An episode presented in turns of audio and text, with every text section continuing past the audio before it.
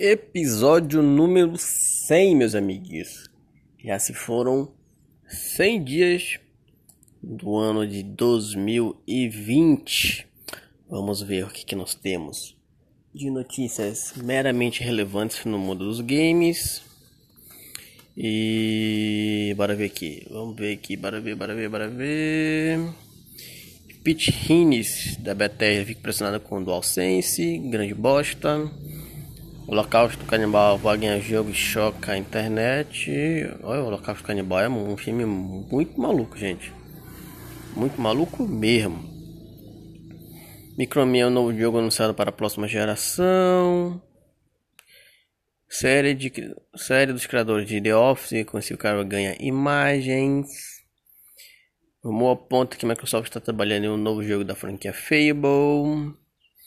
Alegria de voltar para 2020 é é revisitar o ótimo Call of Duty Modern Warfare 2 Remaster. Diz para jogar a para jogos para aproveitar esse fim de semana. Foz City tem a data de lançamento para o dispositivo iOS. O que, que nós temos aqui? Overwatch recebe a nova personagem Echo no próximo 14 de abril, lá no Switch. Stardew Valley, Bananeira serão adicionados no próximo update. Vamos ver, vamos ver. É, e é isso? Ah não, tem mais. Pensei que eu tava. Pensei que meu filho tinha ficado maluco. MBR Fúria se enfrenta em clássico desafio na EFL Pro League. Um confronto entre duas equipes brasileiras vai agitar os playoffs da divisão norte-americana da 11 primeira americana da 11 primeira da ESL Pro League do Counter-Strike Global Offense. Na quinta-feira, às 17 horas, MBR e Fura se enfrentam em busca da vaga na semifinal das competições.